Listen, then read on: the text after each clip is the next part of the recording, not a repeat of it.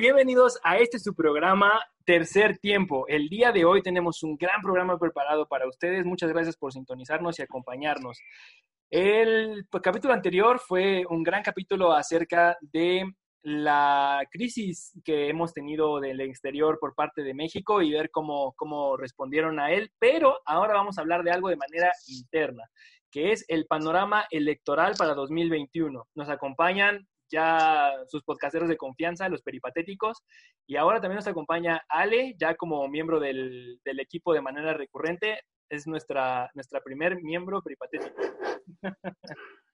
Así que me gustaría saludarlos a todos, pero, ¿por qué no vamos empezando de una vez? Ya que hay muchos, muchos temas por tratar en este, en este tema central.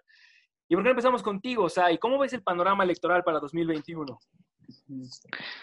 ¿Qué tal a todos? Buenas tardes. Este, pues lo veo complicado, porque tenemos que recordar que el presidente y su proyecto han tenido una gran desaprobación desde enero, porque si bien hoy estamos enfrentando una crisis del coronavirus y económica, debemos recordar que este, pues, empezamos con una recesión de 0.1% del PIB y también este, con varias broncas que, como el INSABI, pero sobre todo el tema de la violencia de género y los movimientos feministas y cómo el presidente pues fue muy poco empático con las causas y sobre todo pues los casos que se mediatizaron en esos días, ¿no? De, de, de dos mujeres que pues fueron este, violadas y posteriormente asesinadas y también hay que recordar que el año pasado pues, fue el, año más violento en la historia moderna de México, con casi 35 mil víctimas por homicidios dolosos y feminicidios.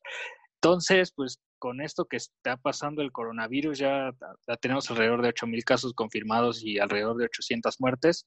Parece que el golpe económico y de salud pues va no va no va a dejar nada bueno en la percepción pública de, de lo que está haciendo este gobierno de manera federal, ¿no? Pues muchas gracias por tu comentario, Sai. Creo que ah, tienes, tienes razón en lo que dices, en que el panorama luce complejo hacia, hacia el interior. Así que, Piedra, ¿por qué no nos comentas cómo lo ves tú? ¿Cómo ves el panorama?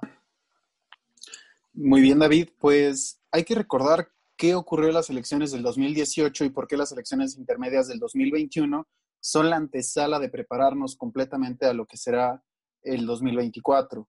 El presidente acabó con un total de 53.3%, este, lo que fue su elección presidencial, arrasando con Ricardo Anaya y José Antonio Mid, dejándolos por abajo de 30%. Y creo que es muy importante saber por qué llegó. El tema de la desigualdad en México es prácticamente lo que lo hizo llegar a la presidencia. Por el bien de México, primero los pobres es naturalmente su discurso presidencial y la importancia que hay detrás de él es la promesa perdida de lo que fue el periodo neoliberal que hubo en México. Ahora, el hecho de que él estuviera en la boleta presidencial en el año 2018 permitió que hubo un arrastre rotundo de la figura presidencial a los diputados, senadores y en general candidatos de Morena. Lamentablemente para 2021, para él, él no va a estar ahora en la boleta presidencial y las elecciones intermedias siempre se presentan como, como un, un round de segundo pelo donde se mide eh, cómo se va a llegar este, al 2024. El hecho de que él no esté, dado que no creo que se apruebe su iniciativa de revocación de mandato, va a hacer que, que disminuya mucho este, el número de diputados federales, senadores, no, este, presidentes municipales y posibles gobernadores que pueda haber de Morena.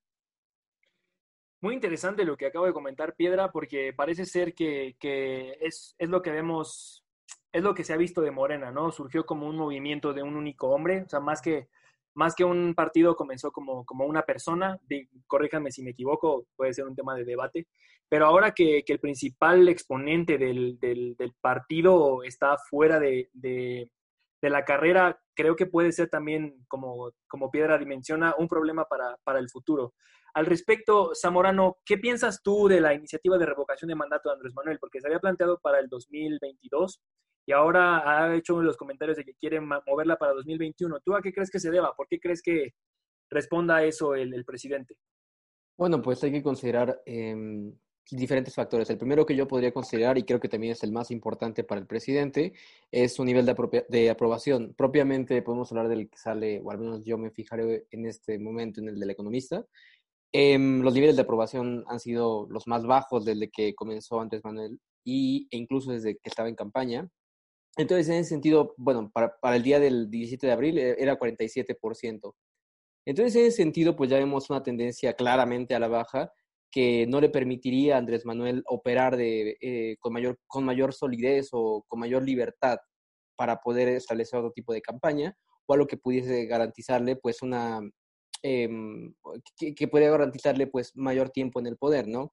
Creo que también como había mencionado, perdón. Sí, pero siguen siendo muy altos, ¿no? Siguen siendo muy, o sea, para, para es una, es una, es como decir que China tiene bajo crecimiento económico, ¿no? Es, es que tiene mayor crecimiento económico del mundo, pero a pesar de eso es, es, es pequeño. ¿Te parece ya pequeña la aprobación presidencial de Andrés Manuel? Pues yo creo que más que pequeña, lo importante en este momento es entender esa tendencia que es a la baja. Eh, Andrés Manuel estaba en, por ahí de los niveles del sesenta y tanto, 70%, entonces es importante recalcar que el 47% ya muestra así la tendencia a la baja. Por otro lado, como mencionaba también Sai y Piedra, la cuestión o el panorama macroeconómico tampoco es del todo positivo y creo que también algo que deberíamos de mencionar es que un aspecto fundamental en, el, en, la, materia política de Andrés Manuel es este principio centralista, em, un, un, presidencialismo que, puede, que pueda soportar todo el poder e incluso que se ha visto justamente ahorita con el pacto fiscal, que ya empieza a haber cierto tipo de contrapesos, ¿no? Creo que también sirve un poquito de nota introductoria para, uno, entender los niveles de aprobación tan bajos y dos, entender también el nuevo panorama político, ¿no? Este pacto fiscal parece que nos va a dar un tipo o otro tipo de, em, digamos, de visión política o de mapeo político para las elecciones de 2021. Entonces creo que son esos dos factores, ¿no? Por un lado, los niveles de aprobación y por otro lado, también la desarticulación gubernamental que existe a nivel estatal. Que se ven cada vez deteriorados, ¿no? Creo que va a ser un entorno muy difícil en el que Andrés Manuel pueda darle un, un giro inesperado a la aprobación presidencial para convertirla ahora en una aprobación creciente como sucedió, como ha sucedido en otros, en otros sexenios. Pero, Fabio, ¿cómo, cómo lo ves tú? ¿Tú ves que la iniciativa de revocación de mandato de Andrés Manuel tiene que ver con su aprobación presidencial? ¿Te sigue pareciendo baja la aprobación presidencial? Porque a mí me parece que comparada con la que tuvo Peña Nieto, entiendo que Peña Nieto no tenía la iniciativa de revocación de mandato, pero con respecto a la aprobación de Peña Nieto, todo el mundo estamos altos, ¿no? ¿Cómo lo ves tú?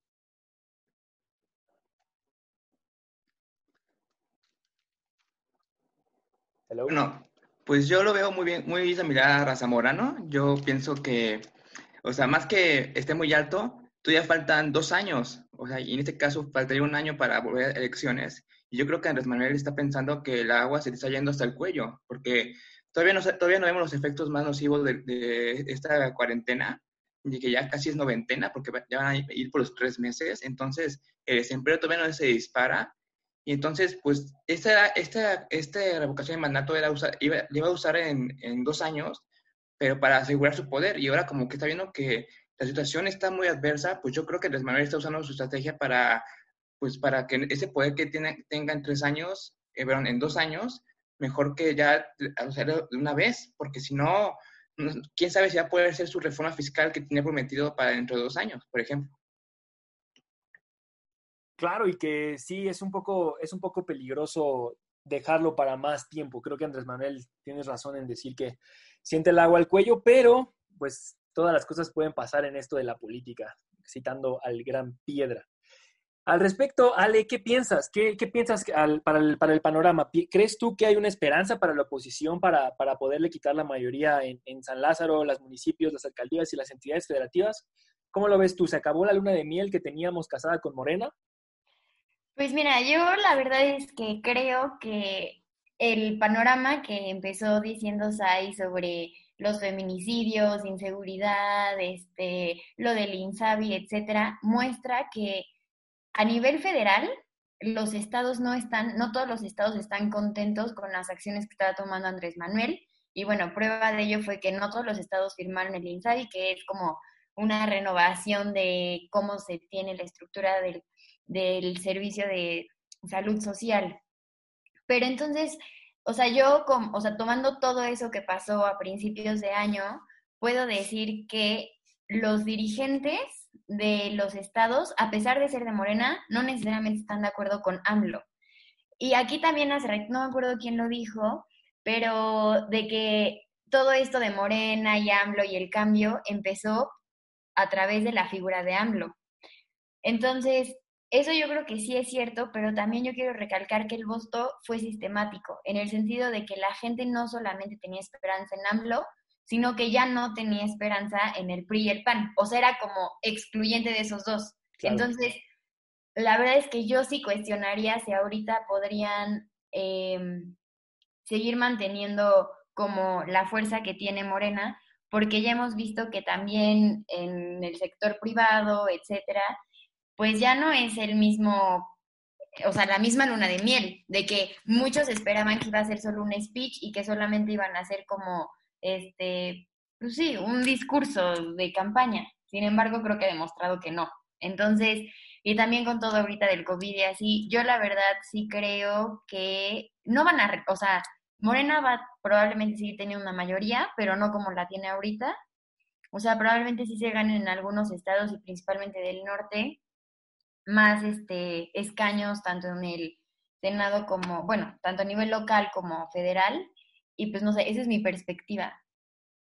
Ahora, muchas gracias, Ale. Le pregunté a Ale si había esperanza para la oposición, pero creo que habrá que preguntarnos también en ese mismo sentido si hay una oposición, porque me parece que poco ha funcionado el, sistema de, de, partidos en que ahora muchas cosas son, son oportunistas, ¿no? En el sentido de que cualquier tema sucede y es oportunidad para hacer política. Así que, mm, Piedra, te pregunto de manera puntual, ¿hay oposición, ves tú? Vayámonos por partidos. ¿Hay oposición en el PAN con Curi y Cortés? Pues si te quieres ir por partidos, Mauricio Curi es este coordinador parlamentario de los senadores del Partido Acción Nacional y Marco Cortés es el presidente nacional del partido. Te puedo decir que han mantenido una vara baja durante el primer año en el cual perdieron tanto el PAN como el PRI fueron prácticamente arrasados en la elección del año 2018, pero se logró mantener una pequeña minoría que no le permitió a Morena hacer cambios constitucionales a modo, dado que en el Senado se logró tener esa oposición. Por eso es tan importante la posición de Curi y la posición de Osorio Chong. Anteriormente, a principios de esta administración, en diciembre del año 2018, murió lamentablemente quien era, este, yo creo, que la verdadera oposición a este gobierno, que era el coordinador parlamentario de los senadores del Partido de Acción Nacional, Rafael Moreno Valle, de Puebla, y también murió este, la gobernadora, que era su esposa. Lamentablemente, ahí yo veía quién podría ser la oposición a inicios de su sexenio. Y al momento de ellos morir, lamentablemente, eh, se quedó ese vacío de poder. Lo pudo ocupar muy rápidamente en el Senado Osorio Chong, que se me hizo algo bueno, eh, lo cual ha logrado coordinar a la oposición tanto de senadores del Partido Acción Nacional como del Partido Revolucionario Institucional.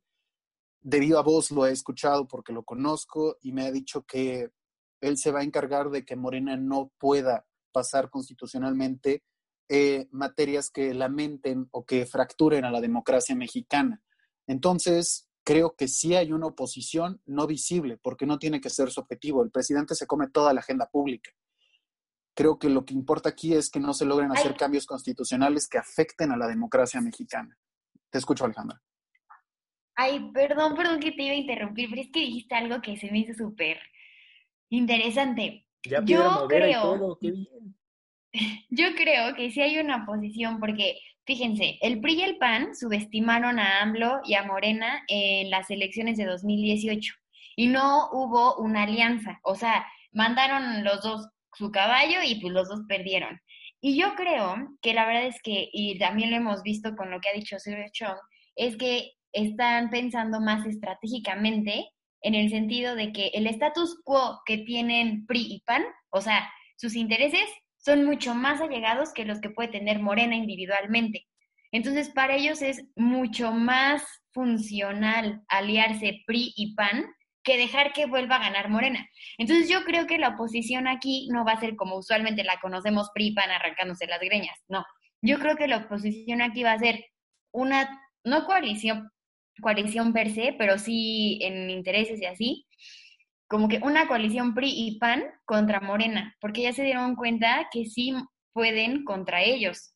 Porque les digo, o sea, fue un voto sistemático, fue un voto en contra de ellos dos.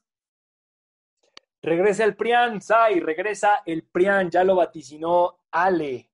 Y al respecto me parece, me parece curioso que, que Piedra nos quiera charolear a sus contactos primero que nada. Y lo siguiente es que, Sai, te, tengo una pregunta y algo que me, me, preocupa mucho, y es que el presidente ha mostrado que no le gusta que nadie le haga sombra.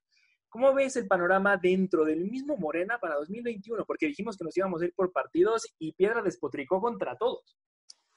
Mira, comentando esto de que si regresa el PRI y el PAN, yo lo veo muy complicado porque en la última encuesta que sacó el financiero la semana pasada, solo el PAN tiene el 10% de la intención del voto y el PRI el 8%. Entonces, digamos que teniendo una coalición que dudo mucho por sus, el choque de intereses y de protagonistas que tienen hoy en día, pues que se vaya a dar de forma natural, ¿no?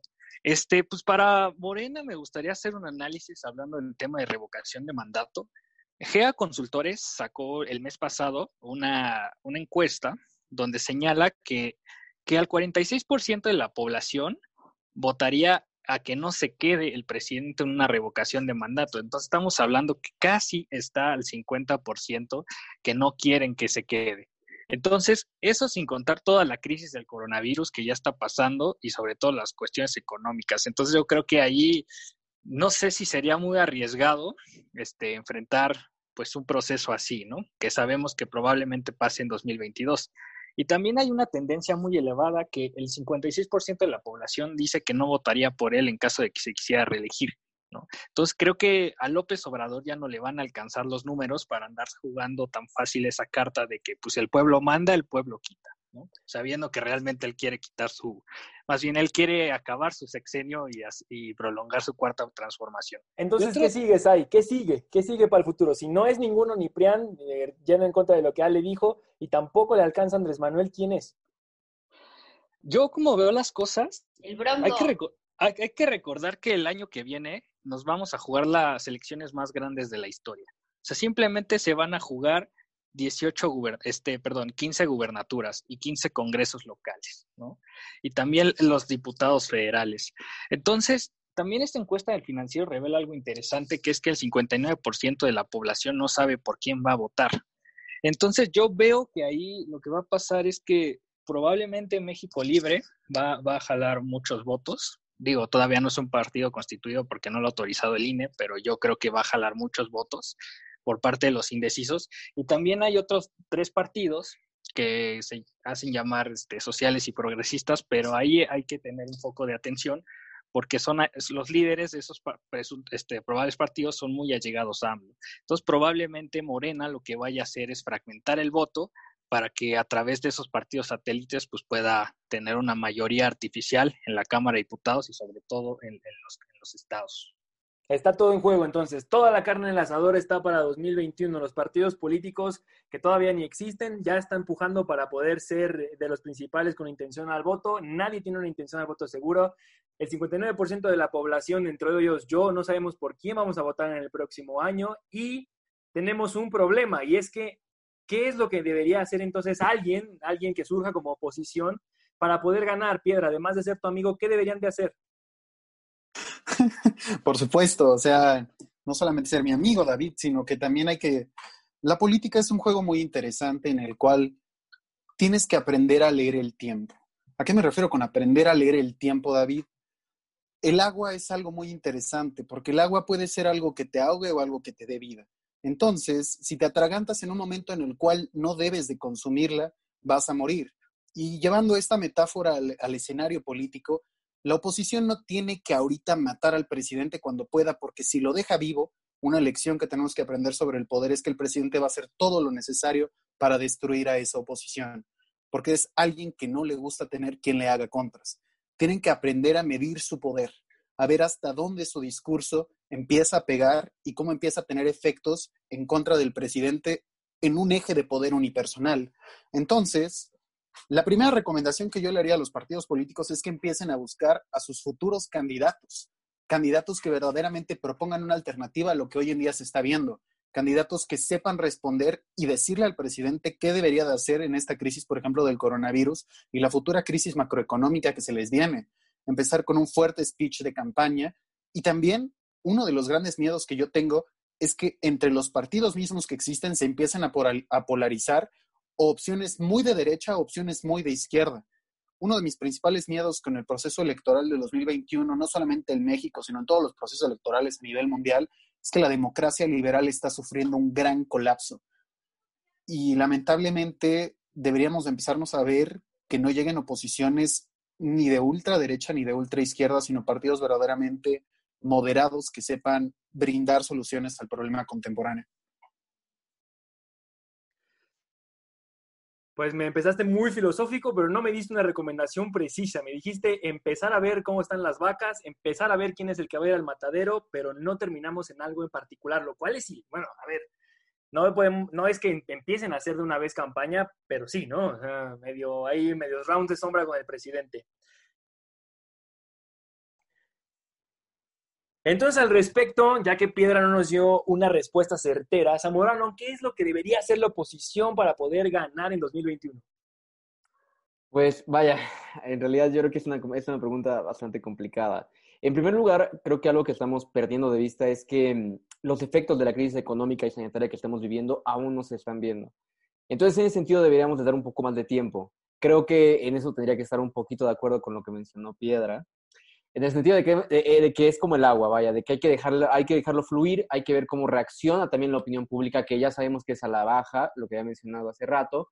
Sin embargo, hay que dejarlo todavía terminar este proceso, ¿no? Entender también cómo van a ser eh, los efectos, cómo va, cómo va, a responder el electorado en, en las elecciones de 2021 y en ese sentido empezar a planear un panorama político yo creo, y en términos muy prácticos, y esto aquí podría ponerlo un poquito más en tela de juicio, qué tanto se puede utilizar la crisis como una herramienta política, ¿no? Y a eso iba, cuidado, cuidado, cuidado, cuidado, cuidado. Justamente. Al respecto has dicho que no se han visto los efectos de la crisis reflejados en la opinión de voto, porque todavía es muy pronto para decirlo, pero ¿Debería de usarse como una plataforma, como un trampolín electoral? Ale, ¿qué piensas tú? ¿Cómo, lo ves? ¿Es muy bajo o es un recurso permitido dentro de la política mexicana? Porque no creo que se pueda ir más abajo que eso. Yo creo que hemos ido mucho más abajo que eso siempre. Y te lo voy a decir porque tan solo el discurso de AMLO es aprovecharse de la vulnerabilidad de un grupo marginado para tener un capital político.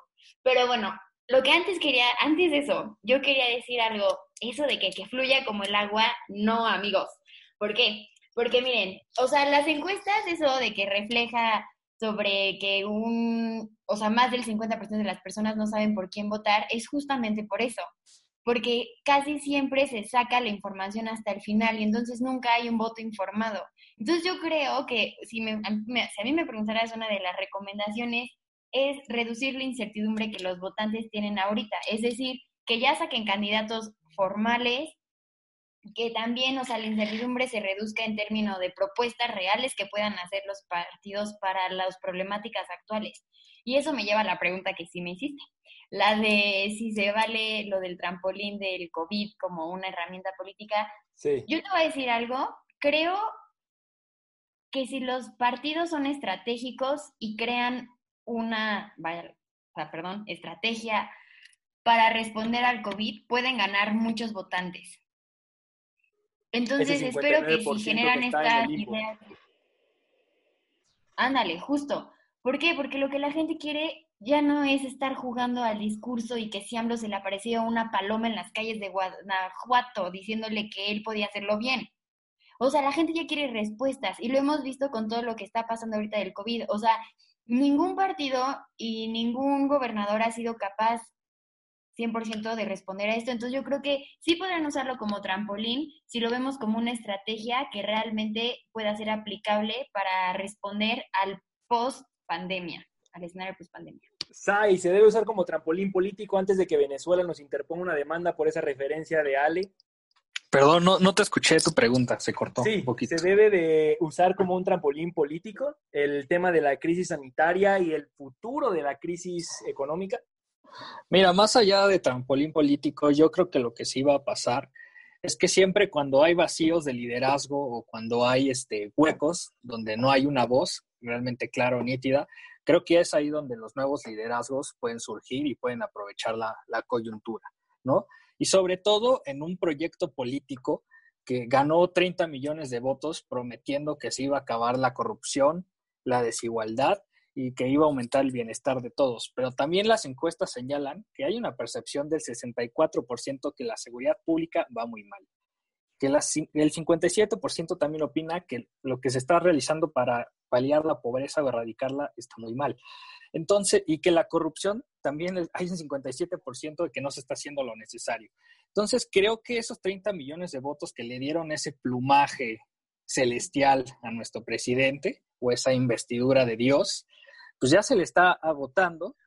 Y creo que ahí este, varios partidos, por ejemplo, Movimiento Ciudadano y algunos este, grandes actores de la sociedad civil están dejando registro de que realmente están haciendo lo necesario para que las propuestas económicas y de salud se tomen en cuenta porque no consideran que lo que está realizando el gobierno federal sea suficiente.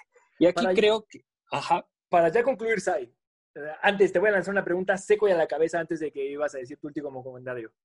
¿Es el fin de la 4T o solamente es turbulencia?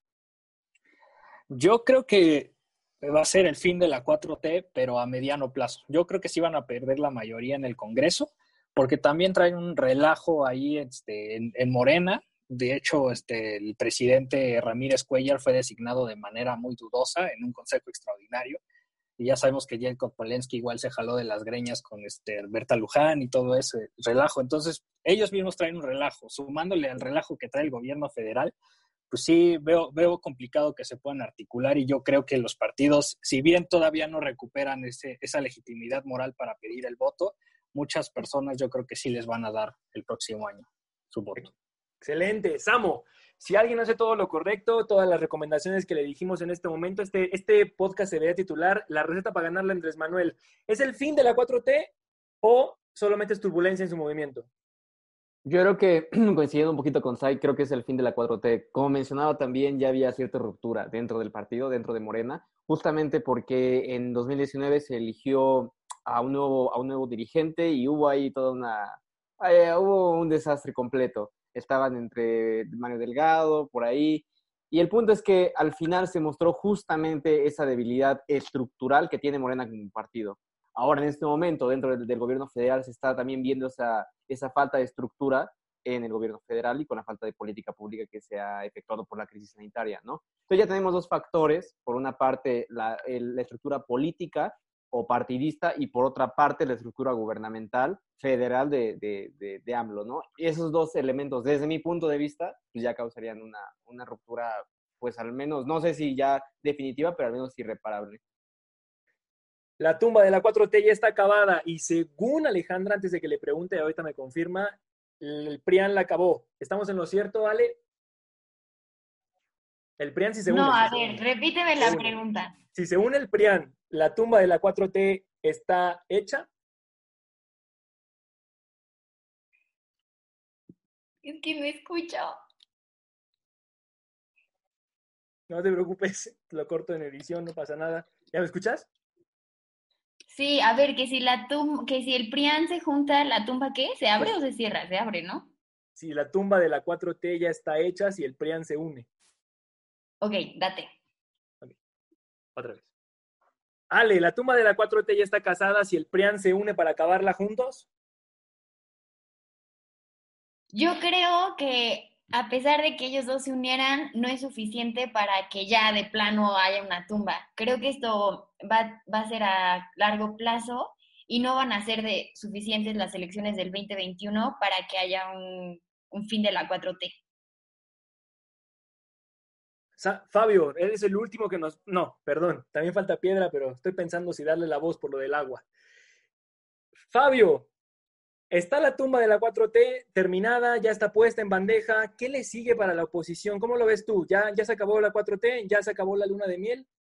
La luna de miel ya se acabó, pero digamos que seguimos en matrimonio. O sea, yo, yo creo que ya México ya se dio cuenta quién era su marido o su esposa. Entonces, o sea, nos faltan tres años más, yo supongo, pero ya no es la misma 4T. Yo creo que ya vimos cuál es el monstruo que está detrás. Creo que igual la 4T va a tener ciertas bajas. No creo que la oposición vaya a, capitalizar toda la pérdida de confianza que se tuvo. A lo mejor cierto, cierto, sí, sí va a recapitalizar ciertos votos, pero no suficientes como para ganar la mayoría. Pero ya la 4T sí va a la baja, pero sigue, seguimos con ella. Bien, ya no nos queda de otra. Ya firmamos con 30 millones de votos que dijo Sai. El acta de matrimonio hasta que se acabe esto. ¿Es eso, Piedra? ¿Es hasta que se acabe? ¿La revocación del mandato para el cambio de 2021 va no va? En la revocación del mandato de 2022 vuelve a quedar Andrés Manuel con la baja que tiene en su aprobación presidencial. La oposición va a hacer algo. El PRIAN surge. Demasiadas preguntas alrededor. Danos un poco de luz. Pues de todo lo que han dicho, creo que lo único que dice cosas serias es Fabio. O sea, es, lo que dijo es verdaderamente lo que creo. Estamos pasando por un periodo de crisis matrimonial y verdaderamente ya conocimos quién nos está gobernando y no nos está gustando. Y entonces nosotros tenemos dos opciones. O nos divorciamos y lo pactamos en el 2021 o reavivamos este matrimonio. También podría ser. La opción verdaderamente está en las decisiones que se tomen en este año. Necesitamos un jefe de Estado, David. Y si Andrés Manuel López Obrador logra tomar una visión de jefe de Estado, alguien que sepa gobernar y que tome decisiones clave en momentos de crisis, creo que es como verdaderamente se va a reavivar este matrimonio. En cambio, si se terminan tomando decisiones que afecten no solamente el corto, sino también el mediano plazo, creo que va a ser el inicio de uno de los divorcios más fuertes que va a tener México en su historia, porque se, se aproxima un, un monstruo verdaderamente a nivel mundial y lo que nosotros deberíamos de hacer es empezar a mejorar nuestro proceso matrimonial con alguien que mínimo tenemos todavía cuatro años de casados. Ahora, ¿deberíamos usar esto como un proceso político electoral las personas que se encuentran en la oposición? Mi respuesta es que sí. Cuando hablamos de ética deberíamos de hablar verdaderamente si las cosas está bien o no hacerlas, depende del momento. Pero cuando se habla de política, no se habla acerca del deber ser, sino de lo que es. Y la política es un juego por el poder. Entonces, verdaderamente yo lo creo que, debe de hacer la oposición es jugar por el poder.